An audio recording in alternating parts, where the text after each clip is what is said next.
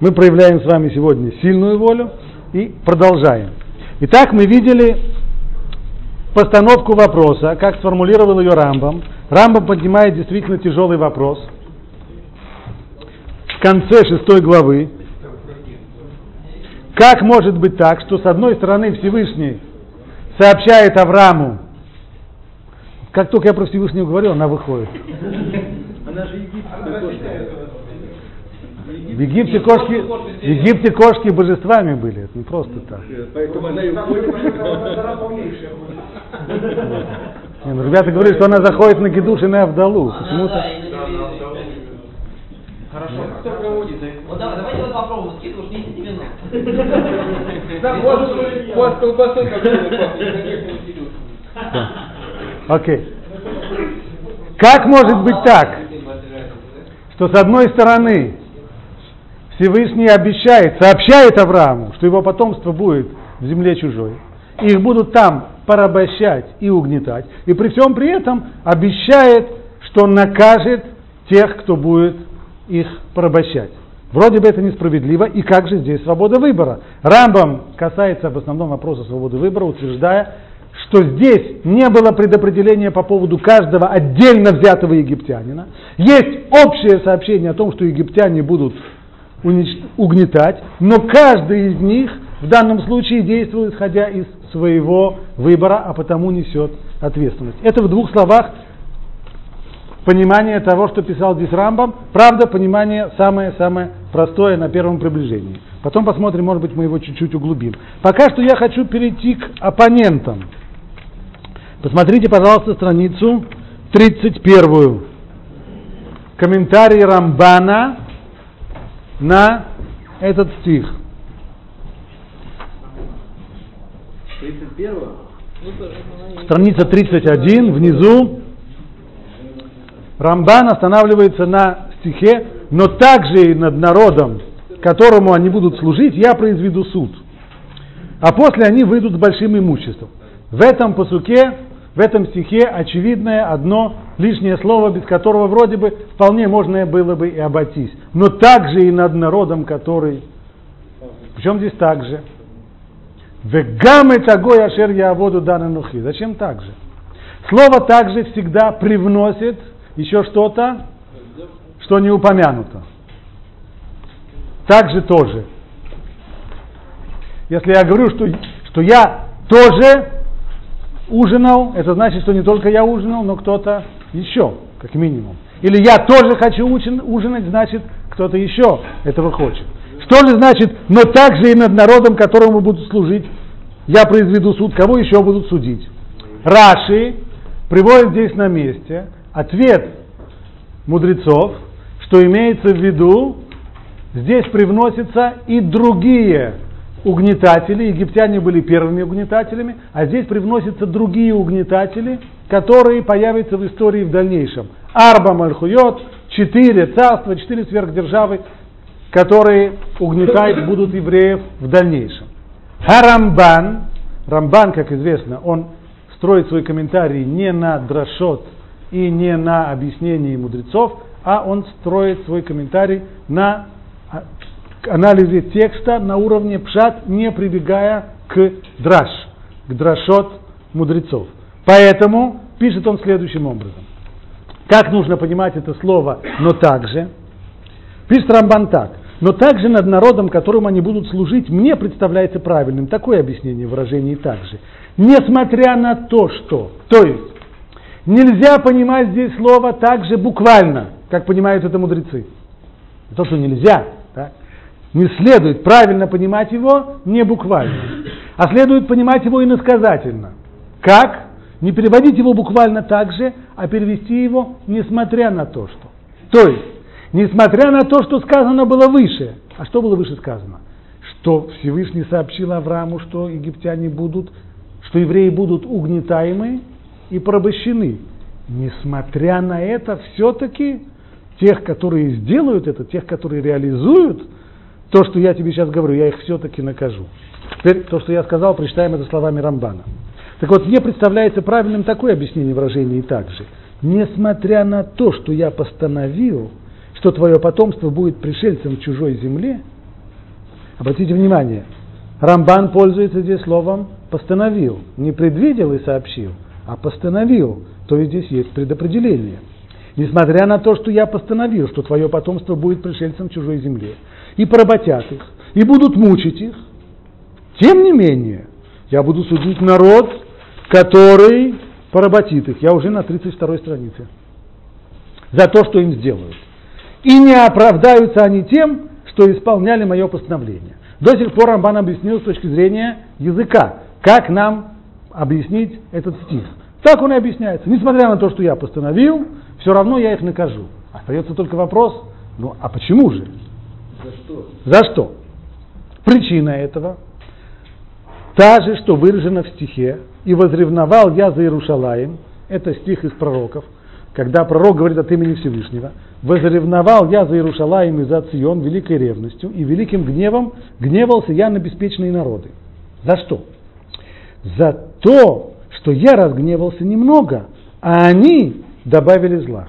То есть, то, что народы мира причиняют зло еврейскому народу, причиняют ему страдания, то, что они придут, завоюют страну, то, что они ограбят, то, что они... Это не просто так.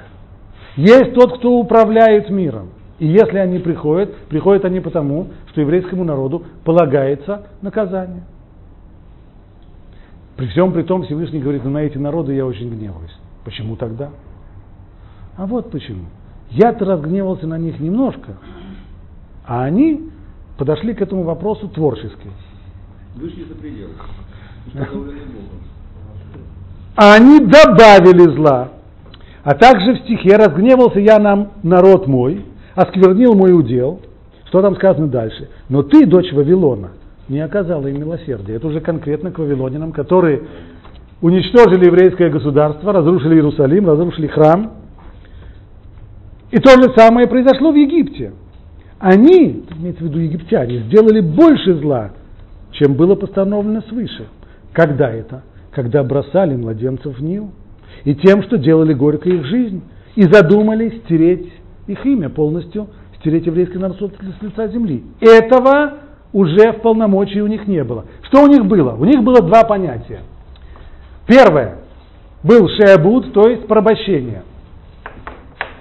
Порабощение. Должны были поработить? Да, конечно. Что же значит поработить? Это заставить работать, даже если человеку не хочется. В 7 утра его будут будить, потом его будут отправлять на стройку, и он будет там работать. Это порабощение.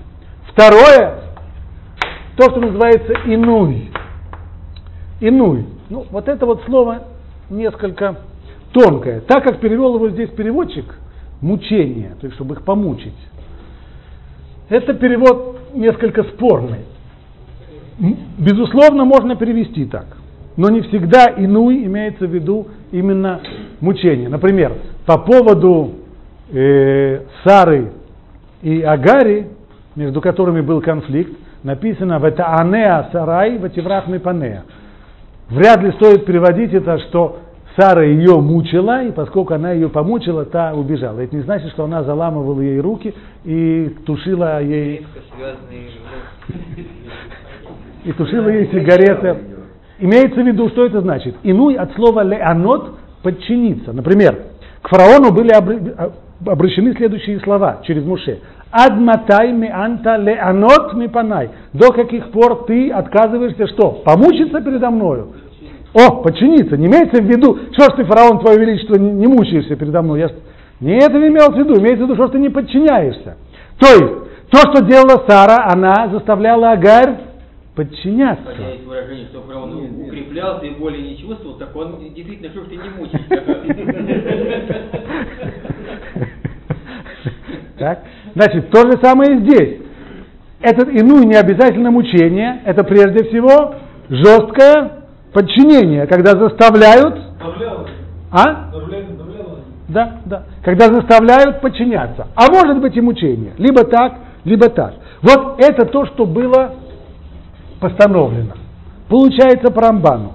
Если бы египтяне действовали строго в рамках полученного мандата на то, что называется шеабуд, порабощение, и инуй, угнетение, или там, тогда, тогда с них взятки гладкие. Почему же они получили наказание? Потому что они превысили доступную и дозволенную меру. Продолжает Рамбан дальше. И произведу суд означает, ведь как там сказано, не сказано, но и также и народ, который будет порабощать, я накажу. Там не сказано накажу, а что сказано? Дан анухи, я их буду судить. То есть будем разбираться с каждым Тутанахамоном и с каждым, э, э, кто там был, с каждым будем разбираться. Превысил он меру или не превысил? Меру Всевышний двумя словами. Какими? Шеабуд и инуй. Порабощение и а угнетение. На первом пункте. За что людей, которых уже нету, еще нет, уже их в порабощение оставили? Я, это совершенно верно. Для них это не было наказание, для них это была совершенно другая цель. Но мы сейчас не будем входить в этот вопрос. Понятно, что это не было наказание. Не каждое мучение является наказанием. Мучение существует на свете по самым, самым разным причинам. И сводить их наказание нельзя. А?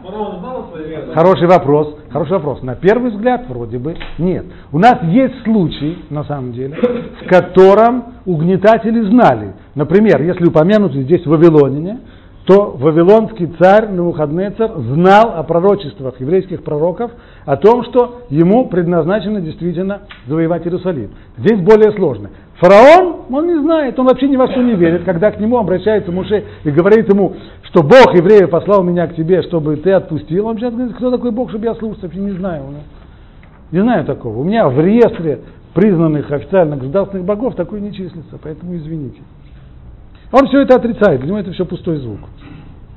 Значит, получается, что я приведу их на суд. Произведу суд, что означает? Я приведу их на суд и выясню, с каждым очень точно, осуществили ли они только то, что было постановлено для них, или сделали вам больше зла.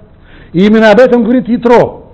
Когда Ятро решает сделать Гиюр, присоединиться к еврейскому народу, это в тот момент, когда ему сообщают, что получили египтяне. Что его здесь убедило? Кияда, что его убедило? Ибо за то, что они злоумышляли против вас. А именно, то есть именно их злой умысел навел на них это тяжелое наказание, уничтожив их. В этом же смысл стиха, ибо знал ты, что они злонамеренно обижали нас. То есть вот этот вот корень изиду, который переводится здесь злонамеренно, что он здесь имеет в виду, говорит Рам, Рамбан, это именно превышение и знание точно превышение полномочий. Теперь спрашивается задача, почему бы Рамбану не объяснить это просто, так как объяснил Рамбам. Почему ему нужно говорить здесь, что с каждым египтянином точно выяснялась мера, превысил он эту меру или не превысил. Все это Рамбан находит тому подтверждение в других местах, у пророков и так далее. Но кто просил его объяснять так? Почему он должен отойти от простого комментария объяснения Рамбама? Вот теперь Рам, Рамбан переходит к этому нашему вопросу. А Рав, он имеет здесь в виду Рамбама, объяснил причину этого в, на, в книге «Наука», в законах от Шуве, говоря, что дело в том, что Бог не предопределил какому-то конкретному человеку, и если бы любой из тех, кто сделал зло Израилю, не захотел поступать так, он имел на это право, так как не было предопределения, обязывающего конкретных людей. Есть в общем и целом, смотрите, как Рамбан понял – он не понял так, что здесь не было предопределения вообще, а здесь было только некоторое сообщение о том, что вот так будет. Как, так как Рамбан понимает Рамбама, что есть предопределение в целом, но каждого конкретного человека это не обязывает. И каждый здесь сам, каждый, кто участвовал в реализации этого предопределения, он сам выбрал свой путь быть топором в руках у проведения. И эти его слова не представляются мне логичными. Почему? Вот его первый аргумент. Ведь если бы он постановил, чтобы кто-либо из народов причинил им такое-то, такое-то зло, и некто раньше всех успел исполнить волю Всевышнего, кто-нибудь из народов, и, например, вызвался бы какой-нибудь народ, э, такой-то или такой, так удостоился бы награды из исполнения заповеди. Почему же говорит Рамбам так? Я поясню его аргумент. Рамбам убедил нас, что эта ситуация не затронула свободу выбора. Да, конечно. Каждый из египтян, кто это делал, делал исходя из своего свободного выбора. Всевышний не вставил электроды никому из египтян, никому он не вставил какой-нибудь чип или дискету с, с программой поведения. Согласны? Но все равно несправедливо. Почему? Ведь тот, кто исполняет здесь, да, они исполняли по собственному желанию. Но ведь они же исполняли волю Всевышнего или нет? Исполняли. Да. Так почему же им за это наказание? Наоборот. Люди, которые приводят в исполнение наказания, им за это даже зарплату платят. Есть те, которые исполняют функции палачей в государствах, в которых есть подобные меры пресечения. Есть. Им зарплату платят? А платят. Ты за нарушение законов такой же человек? Он также получал? По идее, да, но зарплату-то он получал от египетского начальства. Но если на то была не только воля египетского начальства, но и воля Всевышнего, так и Всевышнему не только не полагается наказание, а наградить его нужно. Нужно было наградить фараона и всех э, за то, что они доблестно, добросовестно, и причем не просто добросовестно, а, а самоотверженно, очень самоотверженно это исполняли. Ведь мучился, мучился фараон не просто так. Да? Так надо было его наградить за это. Хотите пример, говорит Рамбан, пожалуйста. Ведь если царь потребует, царь, который не может предопределять, он только потребует, чтобы жители страны исполнили какое-то дело. Тот, кто поленится или переложит исполнение на других, будет преступником и понесет заслуженное наказание. Представим себе, что руководители этой страны не в плане приказания, а выскажут просто вот желание. Вот хорошо бы, чтобы был всенародный погром. И выскажут это публично в средствах массовой информации и так далее, и так далее. И будет вам погром. Ну, погром-то будет. Но мы сейчас обращаемся по поведению каждого конкретного человека. Если каждый конкретный человек скажет так, а какой, не обязательно каждый, определенный человек скажет, что это я пойду бить евреев, нужно мне это, я это делать не стану, то как на него будет смотреть власть? Нелояльно. Нелояльно, плохо. Почему? А что ты перекладываешь? Все должны в этом. Если руководство страны хочет, чтобы это было, то по идее, наоборот, тот, кто возьмет на себя, тот, кто будет пионером, тот, кто будет добровольцем, возьмет на себя исполнение этой важной общественной функции, он, наоборот, заслуживает похвалы начальства. А разве не так?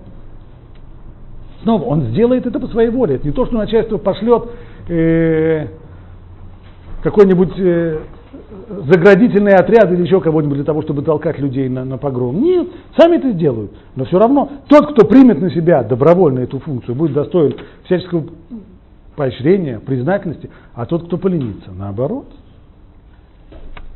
Тем более, если само Писание говорит, это не то, что какой-нибудь фараон, само Писание, Всевышний говорит, также и над народом, которому они будут служить, что значит, будут служить кому? Всему народу целиком. Порабощение это означает, евреи же не были рабами отдельных личностей. Рабство в Египте было государственным, корпоративным, то есть они были рабами всей нации.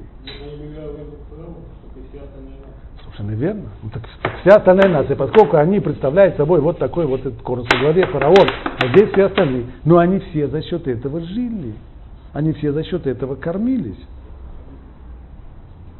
Стало быть, будут служить народу целиком. Стал, это уже, если вы рассмотрите внимательно, это уже второй аргумент против Рамбама. Рамбам пытается нам говорить следующую вещь. Предопределение было общим, но конкретного человека оно не касалось. Мы задали заранее вопрос. А что будет, если это будет предопределение, которое касается каждого человека, тогда что? Но ведь если что касается угнетения, тогда да. Скажем, помучить кого-нибудь, это каждый отдельно взятый десятник, каждый отдельно взятый прораб, это от него зависит, будет он мучить своих рабочих или нет. Согласен. Здесь каждый, каждому был свой индивидуальный счет. Но порабощение, то есть тот самый факт, что людей заставляли работать, строить, возводить какие-то вещи. На это, это порабощение всей нации. Стало быть, это предопределение, которое касается всей нации в целом. Так кто же может отсюда уйти и сказать, а его это лично не касалось? Стало быть, это касалось всех. Это второй аргумент против Рамбама. Можно вопрос? Я не понял, кто кого кормил? Евреи кормили, то есть... Э, Евреи работали, вкалывали. Египтяне на этом... Дальше никакой пользы от этого... Хорошо, согласен. Даже если бы они не кормились. Даже если бы не кормились. Даже если не так. Сам тот факт, что порабощение – это порабощение всей нации, это уже подрывает устои, подрывает основу того объяснения, которое дал нам Рамбам. Рамбам говорит, что было предопределение общее в целом, но оно не касалось конкретно, конкретных отдельно, отдельно взятых людей. Окей, о- общая, общая политика страны, э, врагов э, народа, там как бы... Это угнетение, это угнетение, но не порабощение. Порабощение это всех, всех касается. Порабощали, как бы, э, как бы руководили порабощенным народом те, кто стояли с палками, охраняли их там какое-то самое. это уже- То есть, как бы, а, Не в этом дело. Но то, что каждый еврей был рабом любому египтянину, как части вот этой вот корпоративной огромной-огромной системы, которая порабощала евреев, это касалось каждого египтянина. Вот что Рамбан хочет сказать. Того, что, есть Египта... Да, да, да, совершенно верно. Да, да, да. Что касается угнетения, это сугубо индивидуально. Один прораб больше угнетал, другой прораб меньше угнетал. Да, это уже факт. А здесь тот самый факт, что у тебя есть паспорт египетского гражданина, значит, тебя это касается. Стало быть, здесь было, получается, было предопределение, которое касалось всех. Продолжает дальше, продолжает дальше Рамбан. Тем более, если само Писание говорит также над народом, которому они будут служить, будут служить всему народу целиком. И в Египет они пошли сами. Истинная же причина в том, что я написал. Значит, вот почему, говорит Рамбан, что я предпочитаю объяснить этот посук иначе, что получили наказание только за то, что превысили меру угнетения. Теперь он приводит подтверждение своей правоты из источников устной Торы. И уже упомянули это дело наши учителя, когда сказали в Шимот Раба, это можно сравнить с тем, как господин повелел относительно своего сына. Если есть какой-то господин, какой-то царь, который разгневался на своего сына, как, например, ну не знаю, вот э, в России исторический факт, э, царь, царь Петр страшно разгневался на своего сына, на царевича Алексея Петровича. Ну и отдал его, чтобы, чтобы его э, немножечко привели в чувство. Это можно сравнить с тем, как господин повелел относительно своего сына, пусть работает на такого-то, но тот пусть только не мучает его. То есть вам его в работу для чего? Чтобы дурь из него выбить, научить его уму-разуму, но только что не мучить. Дурь выбивать, но не мучить. Пошел тот и стал работать на него. А хозяин, хотя сын работал на него бесплатно, не удержался от того, чтобы начать мучить его. Но это, конечно, соблазн, когда человек оказывается в твоих руках, и у тебя есть право его порабощать, ну, как не помучить? Немножко помучил. Когда же господин просил своего сына, то есть царь, в отличие от, от царя Петра, здесь царь другой был, он сына простил, вернул его к себе, выяснилось, что сына это помучили. Тогда приговорил его мучителя к смертной казни. То есть, за то, что заставлял сына работать, за это полагается ему наказание? Нет, на то же был царский приказ. Но не мучить же. Так повелел Всевышний, чтобы евреи стали рабами в Египте, но не стали порабощать их с жестокостью. Порабощать, ну, по-человечески. Сказал Всевышний, вам нужно было вести себя с ними, как с рабами, и они бы обслуживали вас. Я разгневался немного, а они добавили зла. И ясно, теперь Рамбан уже переходит к деталям того, что было в Египте. До каких пор было дозволенное порабощение, от какого момента это уже переходит границу. Ясно, что бросание сыновей в Нил уж не входит в формулу и поработят их, и будет, будут мучить их. Так? То есть понятно, в порабощение это никак не входит. Тоже не порабощение, какое-то порабощение уничтожать детей. Иной, это тоже сюда не входит, в мучение.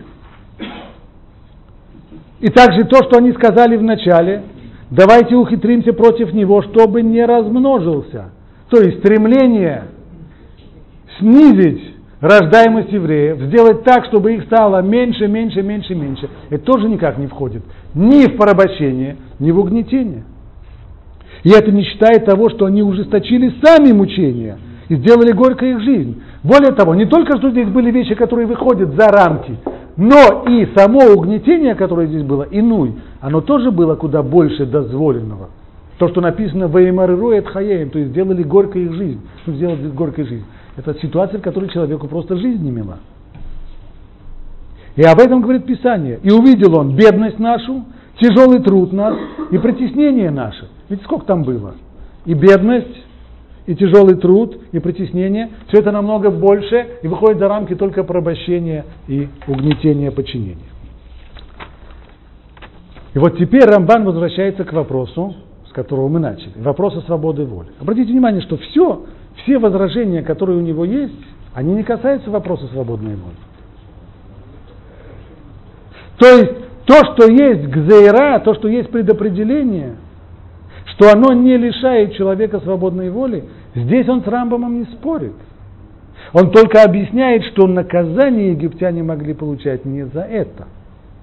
Теперь почему же так? В чем же здесь штука?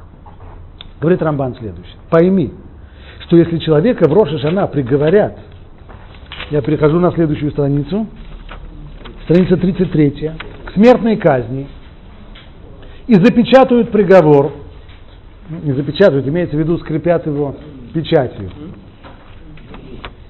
то бандит, убивший его, не найдет оправдания тем, что он всего лишь исполнил постановление, вынесенное об убитом. Возьмем случай конкретный, в котором очевидно есть предопределение. Наша традиция утверждает, что каждый человек, судьба его решается на ближайший год, в день Рошишана. Значит, если кому-то суждено погибнуть, решается это в день Рошишана. В день Рошишана Всевышний не составляет прогноз. Это никак не прогноз. Это решение. Значит, оно обязательно сбудется. Предопределение. И вот он постановил, что некий человек должен погибнуть в автомобильной катастрофе. В аварии. Ну и получается так, что где-то в, в июле месяце такой человек переходит улицу, и несущаяся машина на всей скорости его сбивает. Мы как раз вчера упоминали эту ситуацию, в которой человек ехал по улице с превышением скорости, затормозить у него уже шансов не было. Приведут такого человека на суд. А он скажет, смотрите, вы, может быть, с еврейской традицией не знакомы, а я знаком. Так вот там сказано, что Бог решает судьбу каждого человека. Если человек этот погиб, значит, суждено ему было погибнуть. Да. Бог решил. Он, не просто так, что я мог убить кого-то, кому время не пришло умирать. Значит, ему умирать пришлось. Если ему пришлось умирать, то что вы хотите от меня? Я ведь только на самом деле исполнил роль топора в руках э, проведения. Вот и все. А в Рамбане написано, что мне вообще на... Очевидно, это чушь, говорит Рамбан, очевидно. И нам понятно, что это чушь. Потому что то, что Всевышний хочет, чтобы произошло что-то, верно. И это обязательно произойдет. Но кто вызывается здесь быть исполнителем, это его воля и это его выбор. То, что он ехал с превышением скорости, или то, что у него были плохие тормоза, и то, что он загляделся и так далее, и так далее, это его выбор, поэтому он за него понесет свою ответственность. Но это не тот случай, который был в Египте. Это совсем, совсем, совсем другое. А что же было в Египте? Может быть, еще только для иллюстрации этого, этого случая приведем еще одно место в Торе.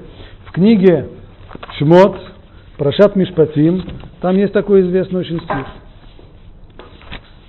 Сначала там рассматривается, рассматривается там ситуация непреднамеренного убийства. Посмотрим, как оно там высказывается.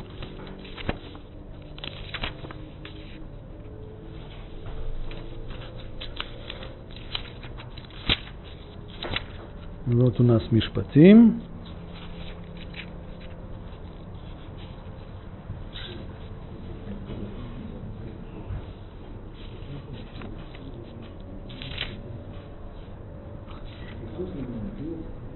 Сказано там так.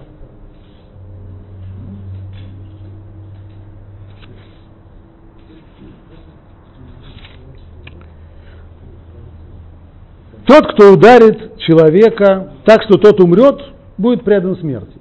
И смертная казнь. Но тот, кто не, умыш, не злоумышлял, а по воле Всесильного произошло с ним, как я люблю переводчиков, что здесь написано? Вашер ло цада, ваэлуки минали ядо. А тот, кто не подстерегал своего ближнего, а Бог ему под руку подвернул. Спрашивают мудрецы, как это так? Всевышний здесь подставляет человека под удар, ему больше делать нечего. За, за, зачем надо это было?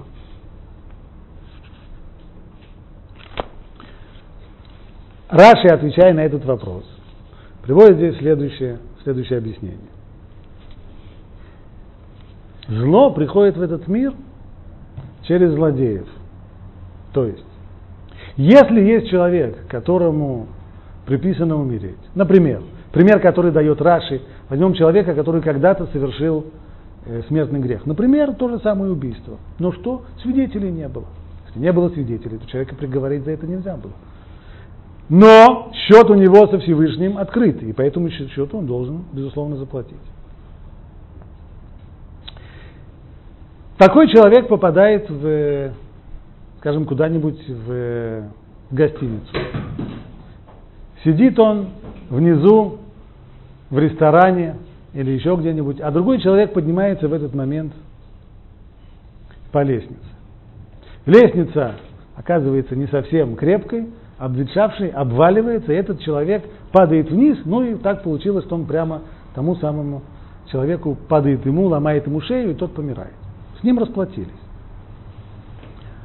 А как получилось, что этот человек упал вниз? Он тоже не упал вниз случайно. Да, с ним тоже был открытый счет. Этот случай не случайно, и этот не случайно. Их свели в одну гостиницу, в один ресторан, там они и встретились. Вы не говорите с кораблем. А? И так далее. Значит, счет здесь, счет здесь сводится. Но самое, это самое главное. Если в мир через человека пришло какое-то зло, то есть тот, который упал другому на голову, с одной стороны, упав другому на голову, он сыграл очень удачно роль судебного исполнителя в судебной системе Всевышнего, который управляет миром. Это да. Но с ним это тоже не произошло случайно. И с ним тоже есть открытый счет. Не случайно такие вещи происходят. Слушай, это не значит, что э, непреднамеренно убивший счет это равен тому, как преднамеренно? Нет, безусловно, разные. Безусловно, разные. Разные, поэтому и санкции, и наказания совершенно разные. Очевидно. То же самое, значит, получается, что то, что Всевышний предопределяет, что кто-то погибнет, или с кем-то будет какое-то какое несчастье, человек, причинивший ему это несчастье, не может снять с себя ответственность, поскольку он все это делает по своей свободной воле. Предопределение, которое есть по отношению к жертве, оно не является предопределением по поводу исполнителя. И он это делает по своему выбору. Здесь, говорит Рамбан, мы полностью согласны со всем, что написано в Рамбаме. Но это не тот случай, который был в Египте. А что же было в Египте? Продолжает дальше Рамбан. А просто вот она взяла в некоторый момент обрушилась в него. Получается, что если не нашлось людей, если не нашлось людей, которые могли бы быть здесь исполнителями, значит Всевышнему придется спускать вниз горшки цветочные, кирпичи, сосульки и прочие вещи. Ну, если подвергнуть вот этого человека, который там, скажем, погиб, не дай бог, что так получилось, подвергнуть такому же скрупулезному разбору вот его там предыдущего, то есть это уже, то можно найти, за что было. Да, конечно. Конечно. Значит, вот, например, произошло обрушение парка, там 26 Совершенно верно. Но не нам, но мы не можем здесь, мы не можем, у нас нет возможности поднять вообще всю базу данных каждого человека и посмотреть, каким образом и за что и почему. Но это уже отдельная тема управления миром и справедливости, ажгаха, проведения, которая сейчас нас не касается, она отдельно мы ее будем изучать. В любом случае, при всем при том, что мы знаем, что каждый что человек, по идее, под обрушивающийся потолок случайно не попадает. Если он туда попал, то, скорее всего, у него был пригласительный билет туда. Но проследить, почему и каким образом именно, мы это никогда не сможем. А что же было в Египте, пишет Рамбан? Но если постановление исходит из уст, из уст пророка, то в отношении исполняющего его уже возможны варианты. То есть то, что Всевышний постановил, не освобождает никого от ответственности. Но если он передал это повеление людям через пророка, то здесь уже возможны варианты. А именно, если, услышав предопределение, он пожелал исполнить волю Творца, как постановлено, то в его поступке нет греха. Если человек услышал действительно через пророка, что Всевышний желает, чтобы кому-то был причинен вот такой-то и такой-то вред, ущерб или еще что-то, и он собирается исполнить волю Всевышнего, идет и это делает, тогда, тогда с него взятки гладкие. Но, но, но, но, наоборот, он заслуг, наоборот, это заслуга, как сказано про Егу. Что такое был Егу? Егу был началь, начальником армии, царя Ахава, царя Северного царства, который был царем идолопоклонником. И о нем, о царе Ахаве, еще заранее было известно, что кончит он свою жизнь очень плохо, а его жена Изевель еще хуже. Более того, пророк в определенный момент явился к военачальнику Иу и толкнул его на бунт. Так? То есть передал ему от Всевышнего повеление взбунтоваться. И не просто взбунтоваться, а уничтожить царскую династию. После того, как он это сделал, что ему говорится? Через пророка ему передается так. Из-за того, что ты хорошо поступил, совершив правильное в моих глазах, то есть хотя он пролил достаточно много крови, но поскольку это было все санкционировано свыше, и это все было хорошо в моих глазах, все, что я задумал, ты сделал дому Ахава, за это четвертое поколение сыновей твоих будет сидеть на престоле Израиля. То есть Всевышний не обвинил его в убийстве, а наоборот, все, что ты сделал, все было замечательно. не превысил. Потому что не превысил, совершенно верно. Знаете, на что похоже? На наказание ребенка. Наказ... Нет такого наказания ребенку. Ребенок, поскольку он еще не ответственен за свои поступки, значит ему нет наказания. Это может быть наказание кому-то другому, а не то, что случается с ребенком. А, я тогда не, я тогда не понял. Я, я не понял. Да. Что если он какой-то бонус к наказанию дает, там, гнев, что-то, что-то этом Да. свое раздражение вмещает в этот удар, что-то пощечину, то это уже идет в плохому.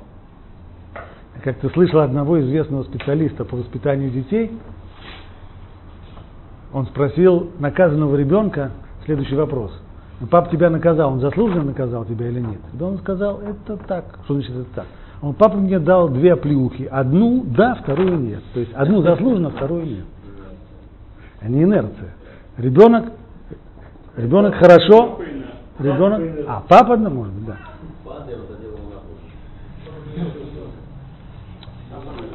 Значит, в отличие от случая, когда есть просто предопределение, которое не передается через пророка, тогда каждый человек ответственен. Но когда через пророка передается воля Всевышнего, тогда тот, кто исполнил в точности, заслуживает наоборот поощрения. Но, если услышав повеление, он убил бы из-за ненависти или ради грабежа, то ему положено наказание. То есть, предположим, представим себе, что, опять же, э, начальство, э, правительство страны э, желает, чтобы был произведен э, хороший погром. Но погром исключительно на идеологической почве. То есть бей жидов, спасай Россию. Только для спасения России, исключительно. Услышал это Иван Тимофеевич и подумал, что у соседа Рабиновича у него хороший, хороший телевизор, например, и поэтому пошел бить Рабиновича по голове, громить его, громить его квартиру для того, чтобы телевизор брать.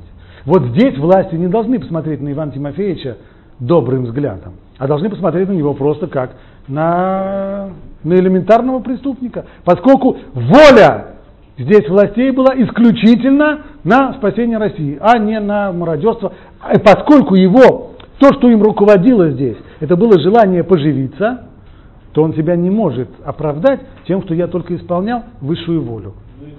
А как он должен был забрать этот телевизор и вообще как? Нет, здесь вопрос о, нам- о- о целях и намерениях, о мотивации. То есть человек, который... Мотивация. А вот тогда, когда евреи разбивали народы, им запретили что-либо брать оттуда, а кто-то взял, это соответствует тому Там, примеру? не, не, нет, мы говорим, нет, нет, нет, Рамбан говорит о мотивации. Здесь только то, что он взял телевизор, почему? Не за то, что он взял телевизор, он должен понести наказание. Нет. То, что он взял телевизор, это только поступок, который показывает мотивацию, и что им руководило. Нет, смотрите, вот было указание на развитие этих народов. Но не брать ничего из их имущества. Кто-то взял. За это Бог наказал евреев, пока... Это отдельно, потому что нарушил... Это тот же? Нет, совсем другое. Это, это было только за то, что нарушили приказ брать херем. Здесь совсем другое. Я привел этот пример другой. Дело не в том, что Иван Тимофеевич что-то взял. То, что он прежде всего взял, это только показало, каковы были его мотивы, что он побежал громить евреев не для того, чтобы исполнить заветы Ильича и исполнить программу партии и так далее. А он это сделал из личных шкурных интересов. Если так, тогда уже нет. Но если так, позволено нам будет сказать, если так, то мы можем возразить Рамбану на его собственное объяснение. Что утверждал Рамбан? Что египтяне получили наказание только за то, что превысили меру. Почему только за это? Потому что то, что входило в позволенное порабощение и угнетение, за это им не полагается наказание. Почему не полагается? Да ведь он сам сейчас только что говорит, что если они это делают целью исполнить волю Всевышнего, тогда, конечно, не было бы вопросов. То есть, если бы каждый египтянин перед тем, как бы заехать э, рабу еврею промеж лопаток, сказал бы, Лише, Михут, Кутша, Бриху, Шхинты, я собираюсь выполнить заповедь Всевышнего, мучить евреев, и... Да, конечно. Но ведь, не, но ведь не поэтому же он делал. Это был его личный садизм. Это была его личная злоба. Это были его личные. Если так, то он вполне мог получить не только за превышение меры, не только за творческое развитие, а и за сам факт порабощения тоже, а и за сам факт угнетения тоже. Разве же не так? То, что я сказал, это не мои слова. Это Дон Ицхака Барбанель, который суммирует все. Сначала приводит мнение Рамбама, затем возражение Рамбана, а затем, наконец, и свое заключительное слово. В конечном итоге мы можем здесь найти общий знаменатель. А? Прав, и тот, и этот прав. Совершенно верно, совершенно верно, они оба правы. Смотрите, тогда там была речь о милосердии. Если бы... О каком милосердии? Вот, ну, в самом начале, если бы э, египтяне проявили милосердие Да, да. в глазах Всевышнего, они таким образом нарушили бы волю или бы исполнили ее не в должной мере тогда тоже они должны быть были наказаны. И откуда здесь такой египтянин умнейший, который все это может сделать? Это же э, как бы не так уж и просто. Снова, еще раз. Вся речь о том, когда бы они были, что значит наказаны. Вовсе человек, который просто не, не бежит исполнить, не бежит исполнить повеление, ему наказание за это еще, еще не полагается. Наказание дается тому, кто нарушил кто нарушил что-то. А человек, который переложил это на соседа и предпочел, чтобы сосед этим занимался, вряд ли еще против него могут быть санкции. Только сам факт, э, скажем, выражения уж неудовольствия, да, но еще не больше того. Поэтому, если бы египтяне не захотели угнетать и порабощать евреев, но опять же, Всевышний бы как-то нашел других э, исполнителей, которых э, может быть, может быть среди, среди народов достаточно много, но это еще не значит, что сами, самих египтян за это пришлось бы потом судить за нерадивость в исполнении воли Всевышнего. И что самое главное, если уже они получили, это то, что мы видим, здесь мы этого не видим, это то, что я сказал устно. Это резюме Абербанеля, что в конечном-то итоге ведь египтяне делали это не для того, чтобы исполнять волю Всевышнего. И если так, то они могли получить вполне, вполне по заслугам и за сам факт порабощения, и за сам факт угнетения. А, да. Ну там же они фактически все эти египтяне были рабами. Там уже вот когда э, продали они э, земли свои, еще при Иосифе, они да, все стали да, рабами. стали рабами. И остальные как Да, по да. логическому принципу, умри ты сегодня, а я завтра, как зона, как Хорошо, я согласен обсудить этот вопрос. Является ли может ли человек оправдаться тем, что он был исполнителем? Ситуация, ситуация.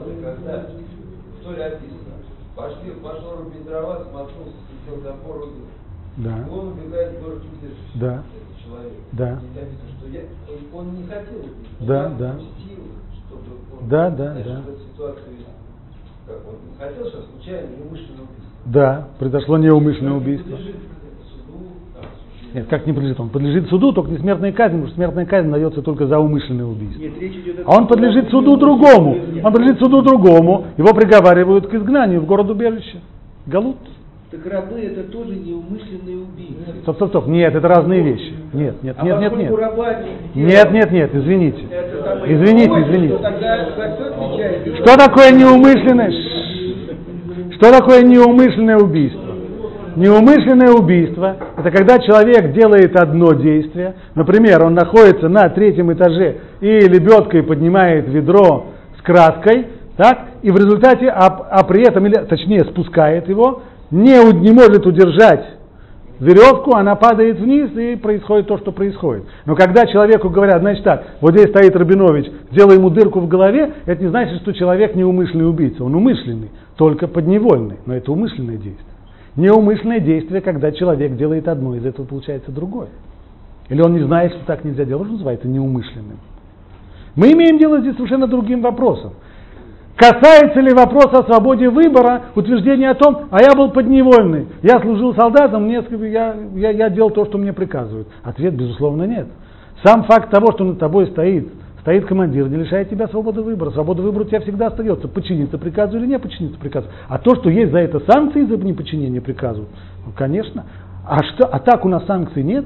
Просто когда человек думает, сделать ему нарушение или нет. Наши мудрецы давным-давно сказали, ой ли ми яцри, ой ли ми йоцри. То есть, горе мне от своего яйцера, горе мне от Бога. Иными словами, если я думаю, человек, который, которого что-то соблазняет, чувствует человек соблазн, сделать какую-то гадость, он, он прекрасно понимает, что если он сделает эту гадость, тогда у него открытый счет со Всевышним, а если не сделает, яйцер его съест, он будет его точить и пилить, и будет отсюда.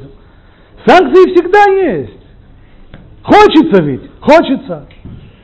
Да, совершенно верно. Человек, который возьмите самую простую ситуацию, кто-то хоть, кто хоть раз в жизни бросал курить, знает, о чем я говорю. Взять или не взять? Приходится платить за это. Если не возьму сигарету, придется за это платить. Почему? Потому что будет все время. То же самое и здесь. Есть командир. Командир говорит, давай, делай дырку в голове Рабиновичу. Совершенно верно. Подневольный человек, подневольный. Но свобода выбора у него остается. Остается. Подчиниться приказу или нет? Не подчиниться, да, за это расстреляют, совершенно верно. Но, но это значит, что ты выбрал подчиниться приказу, чтобы тебя не расстреляли. Это твой выбор. Другое дело, правомочный или нет этот выбор, обязан ли человек, это отдельный, отдельный моральный, нравственный вопрос. Обязан ли человек подвергнуть себя опасности для того, чтобы не сделать вред другому человеку, это отдельный вопрос, и он выходит за рамки нашего рассуждения о свободе выбора. Мы-то рассуждаем только об одном. Свобода выбора, с этого я начал. Помните, большая часть людей, с которыми говорят о свободе выбора, они вообще путают. Почему люди действительно спрашивают, является ли свободной ситуацией человека подневольного, как, например, солдата, исполняющего приказы? Потому что люди думают, что свобода это когда мне никто не приказывает, от меня никто не требует. Мы совсем не о другом, не о том говорим. Свобода это значит, что человек сам принимает решение. Например, подчиниться ли приказу или не подчиниться. Но это его приказ, а это не то, что лейтенант вставляет сначала человеку подчиняющиеся мозги или вставляет ему электроды, чтобы тот подчинялся, а потом тот, как робот, начинает выполнять. Такого нет. Это он сам решил. И вот теперь мы переходим очень неплавно к следующей теме. А именно, как раз то, что мы сейчас затронули. Свобода выбора напрямую связана с еще одной важной темой, а именно морально-нравственные нормы человека. Для того, чтобы эту тему разобрать, мы не будем сейчас читать лекцию, а мы сделаем нечто новое. А именно, у вас вы получили вот такой листочек дискуссия на тему Тура и мораль. Что значит дискуссия? Это значит вот что. Вы сейчас разделитесь на группы. Сколько у нас народу здесь? Приблизительно. 35 да? Да, Три ряда. Левая рука, правая и правильная. Сколько у нас народу приблизительно? А? По партам. Да. Нет, а что, вот работа в трех линиях хорошо.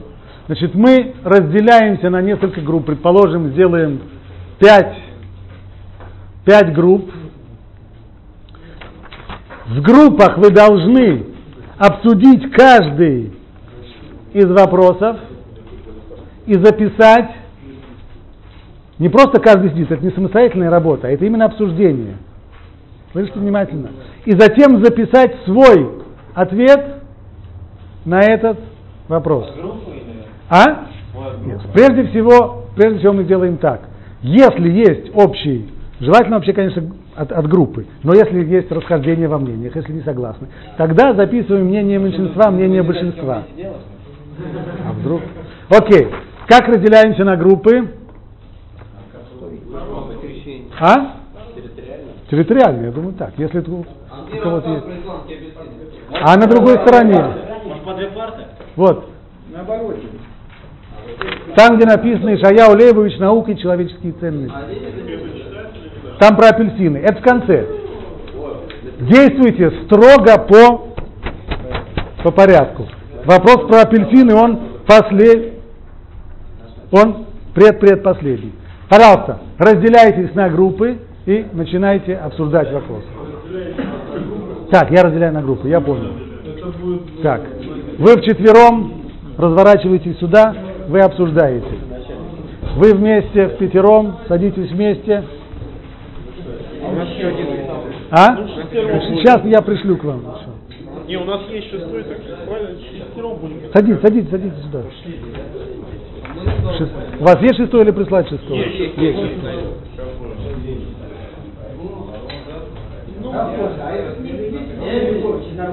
Нет, нет, нет, нет. Ее нету, это, это свободный перевод. Так, У меня есть просто книга одна, там Иуда Львович на русском Ишаяу. Нет, написано он не Иуда, он был Ишаяу. Если он Иуда, значит другой человек. Были Разворачивайтесь. Ну, написано, кончилась гражданская война. Ты не помнишь, мы стали... Вот это, я прочитал, все понятно. Разворачивайтесь, разворачивайтесь. Нет, сначала обсудите их. Да, Так, сюда еще. Так. Вот сюда, вот пятым.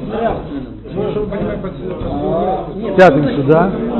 Так, вы подсаживаетесь сюда. И еще к вам.